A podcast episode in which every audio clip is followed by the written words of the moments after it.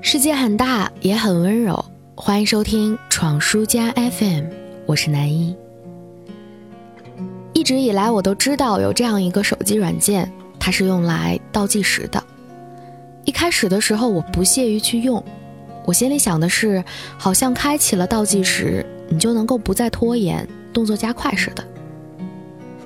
但是最近我在梳理计划的时候，偶然间心血来潮，也下载了这个软件。当手机桌面上的小窗口告诉我说距离考试还有多少天的时候，我竟然真的有点紧张了。但同时，我又不得不带有一种受虐心理的色彩来说，这种紧张感让我感觉到了久违的兴奋和期待。我不知道你是否也有过类似的经历，不管是期末考试还是英语四六级。我们总是把考试的时间停留在一个模糊的印象里，所以还有三个月的时候，我们会说不着急；还有两个月的时候，我们也说没有关系；还有一个月的时候，终于把书拿起来说看一看好了；到最后一周的时候，才终于慌了神儿。哦，我的天，只有一周的时间了！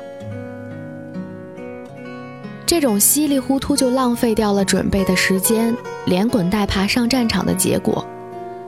他成功的概率就如同你坐在教室的前排和同桌交头接耳而不被老师发现的概率一样，微乎其微。但假如你明确了目标时间的节点，并且倒计时开始为自己安排准备过程的话呢？我想结果会得到改善的。就如同高三那一年，我印象里是在百日誓师大会之后。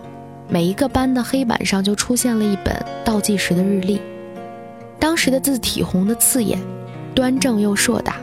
每天都有人去撕掉一张。被撕掉的日历明明是进了垃圾桶，可当时我总觉得它是一张又一张的糊在了我的脸上，并且越糊越厚，我的呼吸也随着越来越困难。但也正是在那样的压力下，我们刷过了无数的题目，背过了冗长的古文，度过了。高考那一节，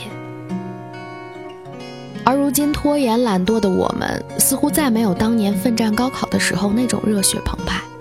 但可以肯定的是，如果倒计时依然有用的话，那一定是因为时间的明确缩小，给了我们数量化的压力，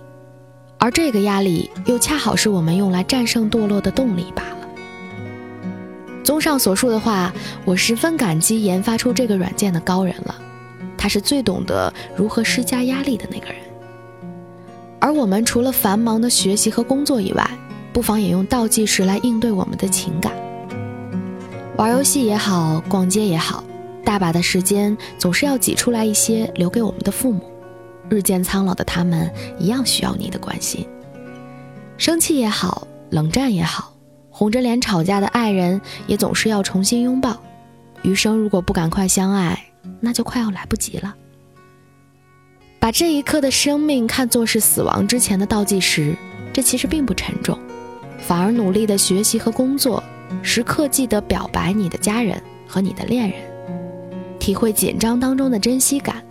在浪费时间的时候，千万别忘了看一看倒计时，然后提醒自己说：抓住现在，因为时间已经不多了呢。